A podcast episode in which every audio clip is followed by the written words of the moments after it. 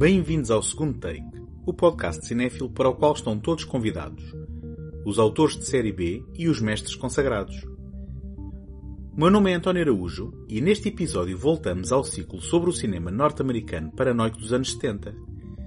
Desta vez com dois títulos demonstrativos da ambiguidade do papel da comunicação social, tanto na informação como na desinformação e na conformação da população. Os Homens do Presidente, de Alan J. Pakula, e Escândalo na TV, de Sidney Lumet, ambos de 1976. Este episódio é apoiado pela Take Cinema Magazine. Em take.com.pt encontram críticas, artigos, passatempos, trailers e todos os números editados da revista.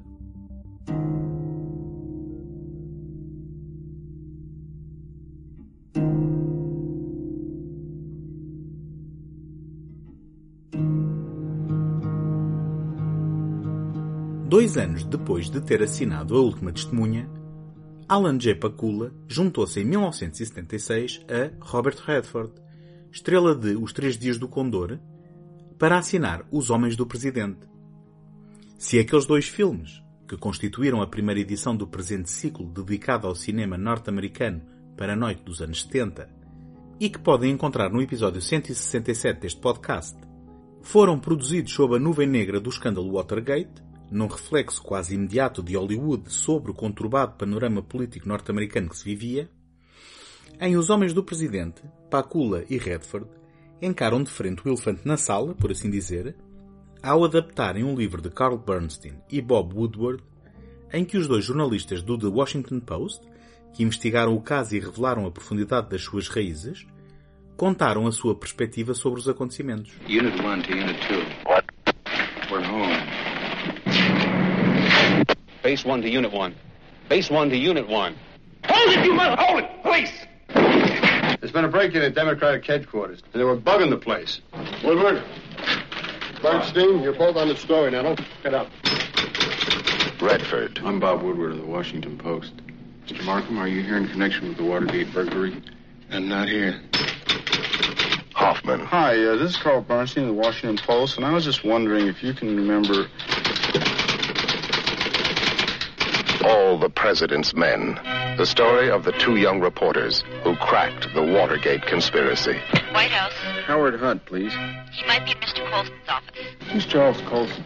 Did you know, uh... Em junho de 1972, cinco homens arrombaram o quartel-general do Comitê Nacional do Partido Democrático no complexo de escritórios Watergate, na cidade de Washington. Apesar das tentativas da administração do presidente Richard Nixon para encobrir o seu envolvimento, lentamente foi sendo exposta uma conspiração através do trabalho investigativo de Bernstein e Woodward, bem como de outros jornalistas e publicações como a Time ou a The New York Times. Descobriram-se assim múltiplos abusos de poder por membros da administração de Nixon, bem como uma série de atividades clandestinas e ilegais que incluíam a colocação de escutas nos escritórios dos opositores políticos. Além do julgamento e condenação de 48 pessoas envolvidas nestas atividades, muitas delas oficiais de alta patente nas fileiras do Presidente dos Estados Unidos da América, esta sequência de eventos levou ao arranque do processo de impugnação de Nixon e à sua subsequente demissão do mais alto cargo do país. Além disso, a palavra Watergate ficou inexoravelmente associada ao conceito de escândalo e, nos seus contactos com um informador que permaneceu anónimo durante 27 anos, Woodward identificou-o apenas como garganta funda, expressão roubada ao léxico da pornografia, reclamada para sempre como sinónimo de delator não identificado. Curiosamente, Bernstein e Woodward só se decidiram a escrever o livro depois de Robert Redford ter expressado interesse em adquirir os direitos da adaptação cinematográfica. Terá sido o ator e produtor quem influenciou o foco da narrativa nas atividades de investigação e reportagem do par, ao invés de se concentrar nos factos do Watergate propriamente ditos. All the President's Men, publicado em 1974, relata os acontecimentos desde a reportagem inicial sobre o arrombamento de Watergate, passando pelas demissões de H.R. Haldeman e John Ehrlichman, o chefe de Estado e o conselheiro para a política interna do presidente, respectivamente, e concluindo com a revelação das gravações de Nixon em 1973. O argumento ficou a cargo do lendário William Goldman, vencedor do Oscar em 1970, pela sua colaboração com Redford, Dois Homens e um Destino, que tomou a importante decisão estrutural de ignorar a segunda metade do livro. Depois de uma primeira versão que não satisfez Redford, este pediu ajuda a Bernstein e à sua namorada, uma tal de Nora Ephron, que escreveram a sua própria versão naquilo que Goldman considerou uma traição cobarde. Esta versão também não agradou o produtor que, depois de contratar Alan Pakula para a cadeira de realizador, viu o argumento ser limado pelos veteranos colaboradores, com Goldman a imprimir o seu cunho muito pessoal no texto. How's it going? What? Polishing. What's wrong with it? Nothing, nothing. It's good. Then what are you doing with it? I'm just helping. It's a little fuzzy. May I have it? I don't think you're saying what you mean. I know exactly what I mean. Not here. I can't tell from this whether Hunt works for Colson or Colson works for Hunt. May I have it, And some of your conclusions May I have clear. Yes, I'm not looking for a fight. I'm not looking for a fight either. I'm just aware of the fact that you've only been here nine months. What does that got to do with anything? Well, I've been in the business since I'm 16. What are you saying? Well, I'm trying to tell you that if you'd read mine and then read yours. I read yours? Yeah.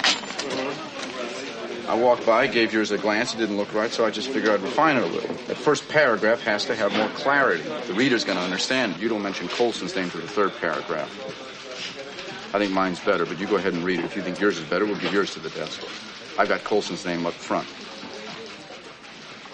A White House consultant, and nobody knows Right. it. Yours is better. Contando com um vasto elenco, o sucesso de Os Homens do Presidente passaria sempre pela verosimilhança da representação do ambiente de trabalho do The Washington Post, bem como das suas personagens da vida real, prontas a escrutinar o rigor do seu retrato, a veracidade dos factos e o adequado enfoque no sentido da responsabilidade dos elementos constituintes da redação do jornal. Redford encarnou o Woodward, enquanto que a Dustin Hoffman coube o papel de Bernstein. Os editores Howard Simmons e Harry M. Rosenfeld foram interpretados por Martin Balsam e Jack Warden, enquanto que o importante papel de editor executivo Ben Bradley ficou a cargo de Jason Robards, responsável por transportar para o grande ecrã a elegância cativante e a autoridade natural daquele. Por curiosidade, Tom Hanks viria a encarnar Bradley no filme de 2017 de Steven Spielberg, The Post, enquanto que a dona do jornal Kay Graham, encarnada neste filme por Meryl Streep, viu o seu papel em Os Homens do Presidente ser cortado na íntegra. No papel de garganta funda, encontramos mais um excelente veterano, Hal Holbrook. The story is dry. All we've got are, are pieces. We can't seem to figure out what the puzzle is supposed to look like. John Mitchell resigns as the head of Creep and says that he wants to spend more time with his family. It sounds like bullshit. We don't exactly believe that. Oh, but it's touching. Forget the myths that the media has created about the White House. The truth is, these are not very bright guys, and things got out of hand. Hunt's come in from the cold. Supposedly he's got a lawyer with $25,000 in a brown paper bag. Follow the money. What do you mean? Where? Oh, I can't tell you that. But you could tell me that. No, I have to do this my way. You tell me what you know, and I'll confirm. I'll keep you in the right direction if I can, but that's all. Just follow the money.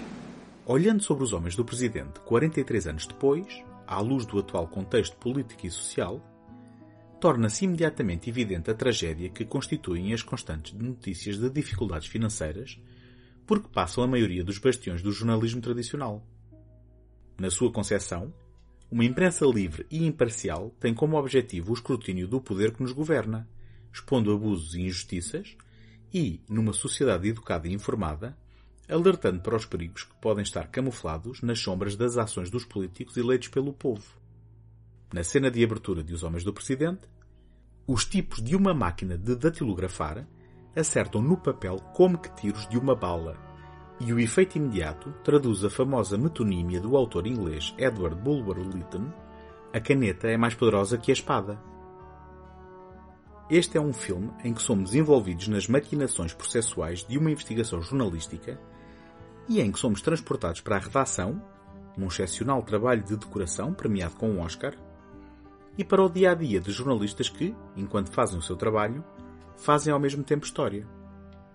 O diretor de fotografia, Gordon Willis, normalmente apontado pela sua fotografia na escuridão, filma a imensidão do local de trabalho dos jornalistas como um microcosmos habitado por atarefadas criaturas, num bailado caótico que, quase por milagre, produzem no fim do dia uma edição jornalística.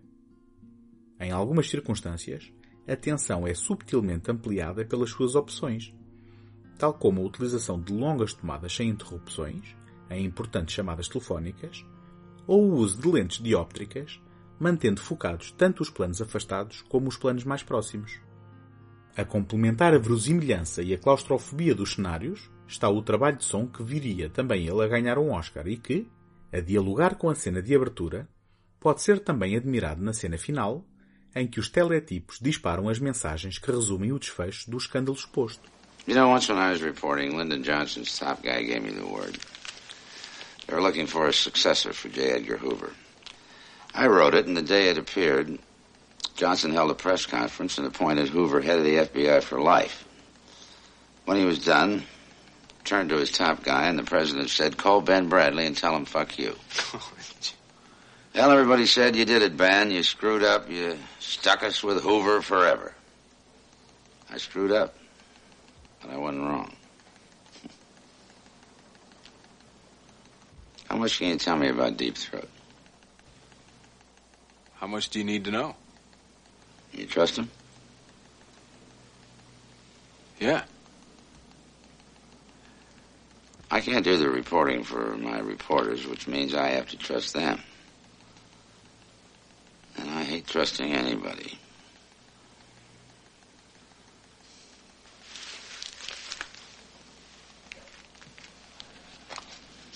Run that baby.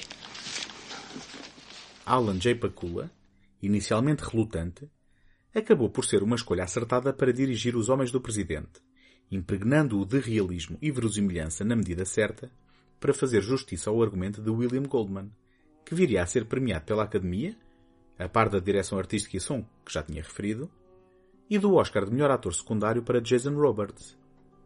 Apesar de, tal como escândalo na TV, do qual vamos falar na segunda parte do programa, ter perdido o galardão principal para Rocky, esta é uma obra incontornável e importante que continua ainda hoje em dia a ser mostrada nas universidades a aspirantes a jornalistas. Pela amostra daquilo a que podemos assistir nos vários canais de informação e de ler nos poucos jornais que ainda subsistem, provavelmente são poucos os alunos que estão atentos.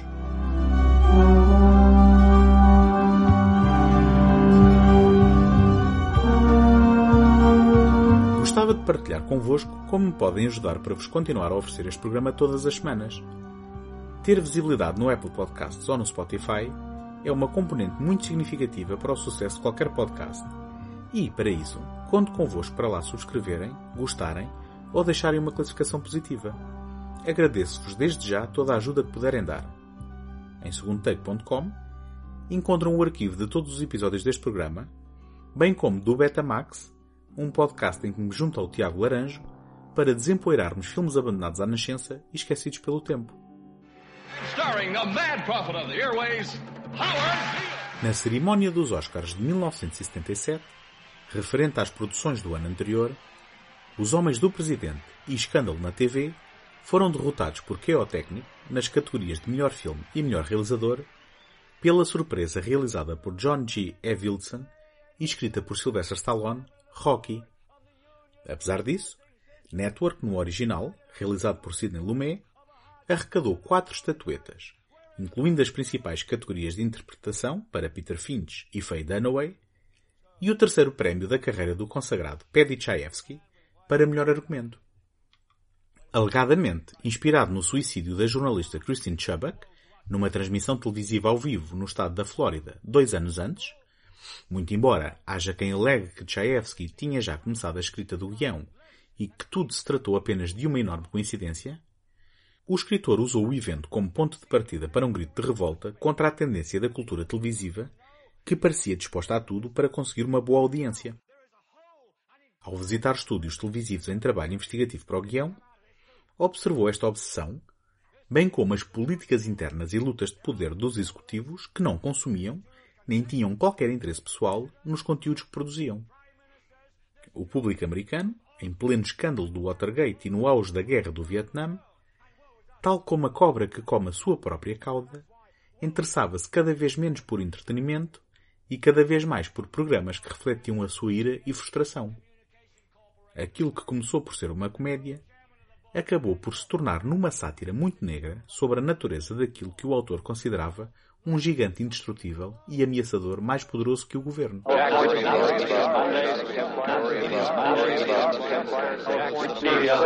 And now, the distinguished television news commentator, Mr. Howard Beale. Ladies and gentlemen, I would like at this moment to announce that I will be retiring from this program in two weeks' time because of poor ratings. Since this show was the only thing I had going for me in my life, I have decided to kill myself.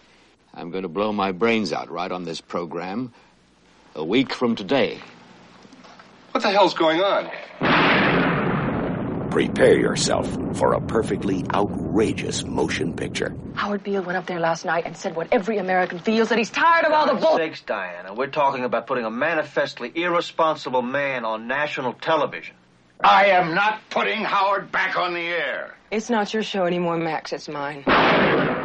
Howard Beale, o apresentador de longa data do noticiário do canal UBS, é informado pelo amigo pessoal e diretor da divisão noticiosa Max Schumacher que será dispensado dali a duas semanas, fruto das audiências em constante declínio.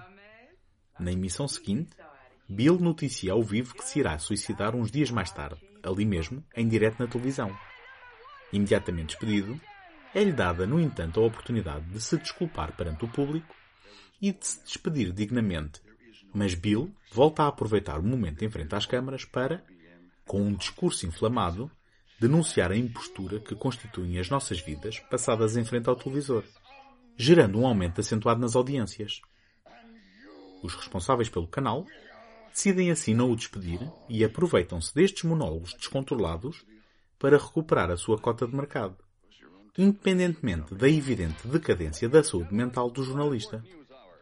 Entretanto, Diana Christensen, responsável pela programação do canal, e pelo programa que desenvolveu com o grupo terrorista conhecido como o Exército Ecuménico de Libertação, sugere ao patrão Frank Hackett colocar o bloco de notícias na sua alçada para desenvolvê-lo como se de um programa de ficção se tratasse, dando início a uma guerra profissional com Max, isto ao mesmo tempo que os dois se envolvem numa relação extraconjugal. I don't have to tell you things are bad. Everybody knows things are bad. It's a depression. Everybody's out of work or scared of losing their job. The dollar buys a nickel's worth. Banks are going bust. Shopkeepers keep a gun under the counter. Punks are running wild in the street, and there's nobody anywhere who seems to know what to do, and there's no end to it. We know the air is unfit to breathe, and our food is unfit to eat. We sit watching our TVs while some local newscaster tells us that today we had 15 homicides and 63 violent crimes, as if that's the way it's supposed to be. We know things are bad, worse than bad. They're crazy. It's like everything everywhere is going crazy, so we don't go out anymore. We sit in the house, and slowly the world we're living in is getting smaller, and all we say is, please, at least leave us alone in our living rooms. Let me have my toaster and my TV and my steel-belted radios, and I won't say anything. Just leave us alone. Well, I'm not going to leave you alone. I want you to get mad. I don't want you to protest. I don't want you to riot. I don't want you to write to your congressman because I wouldn't know what to tell you to write. I don't know what to do about the depression and the inflation and the Russians and the crime in the street. All I know is that first, you've got to get mad. You've got to say, I'm a human being. God damn it. My life has value. So, I want you to get up now. I want all of you to get up out of your chairs. I want you to get up right now and go to the window, open it, and stick your head out and yell, I'm as mad as hell, and I'm not to take this anymore! Escândalo na TV comete a proeza de ser divertido e assustador ao mesmo tempo, sendo também deprimentemente mais relevante hoje em dia do que na data em que estreou. Parafraseando Aaron Sorkin, não houve ninguém, nem tão pouco George Orwell, melhor previdente do futuro que Tchaikovsky quando escreveu o escândalo na TV. É verdade que as interpretações são genericamente grandiosas, incluindo as premiadas. Todas as personagens parecem ter pelo menos um momento em que gritam e perdem o controlo, especialmente Faye Dunaway, que parece querer ultrapassar em energia maníaca Peter Finch. No entanto, o grande trunfo está na escrita afiada de Tchaikovsky. Colocando no tabuleiro um leque alargado de personagens, interpretadas por um elenco de exceção, parte da televisão para explorar temas particulares de fidelidade, ambição e inseguranças pessoais, acabando por apontar as suas miras ao âmago da sociedade que a produz e consome, culminando em mais uma de muitas cenas memoráveis, desta vez com a participação de Ned Beatty, numa pequena lição sobre a verdadeira essência do que suporta a nossa existência. You have meddled with the primal forces of nature, Mr. Beale, and I won't have it! Is that clear? You think you merely stopped a business deal. That is not the case. The Arabs have taken billions of dollars out of this country, and now they must put it back. It is ebb and flow, tidal gravity. It is ecological balance. You are an old man who thinks in terms of nations and peoples. There are no nations. There are no peoples. There are no Russians. There are no Arabs. There are no third worlds. There is no West. There is only one holistic system of systems. One vast and immane, interwoven, interacting, multivariate, multinational dominion of dollars petrodollars, electrodollars, multi-dollars, Reichmarks, rims, rubles, pounds, and shekels.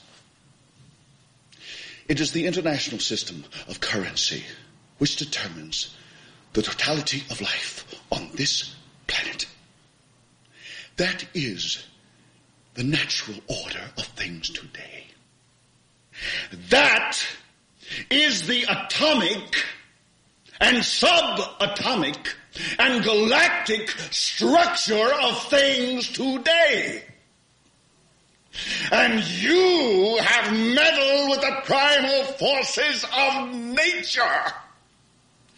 And you will atone. Am I getting through to you, Mr. Beale? Apesar do hiperrealismo do filme, bem ao jeito do cinema americano da década de 70, uma narração em off oferece-lhe uma aura de conto de fadas, não obstante os seus temas afiados e contemporâneos. A realização de Lumet é discreta e eficaz, apoiando-se em ensaios prévios para otimizar o tempo de filmagens e dar espaço para que a intensidade das interpretações possam preencher a tela em branco disponibilizada pelo realizador. De forma muito subtil, Lumet e o seu diretor de fotografia, Owen Roisman, definiram o seu esquema de iluminação para que esta se fosse intensificando com o avançar da narrativa, intensificando um tom artificial nas sequências finais, que pretendia expressar o tema da manipulação pelo meio televisivo, quase como se a televisão se tivesse apoderado do cinema ao longo da duração do filme. O que poderia parecer exagerado em 1976 foi se tornando seguramente realidade. Por entre programas da manhã, da tarde, apresentadores polémicos, pseudopsicólogos, momentos da verdade e reality TV, a televisão é cada vez mais uma janela de deseducação e anulamento dos sentidos que, com a ajuda dos aparelhos mais modernos, reflete-nos tudo o que está de errado com a nossa sociedade para que nos possamos rir à gargalhada dos outros, entre comas, enquanto nos convencemos que é amanhã que desligamos os aparelhos e começamos a ler e a prestar atenção à realidade que nos rodeia.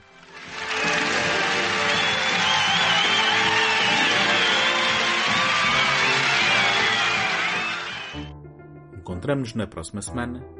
Até lá, boas fitas!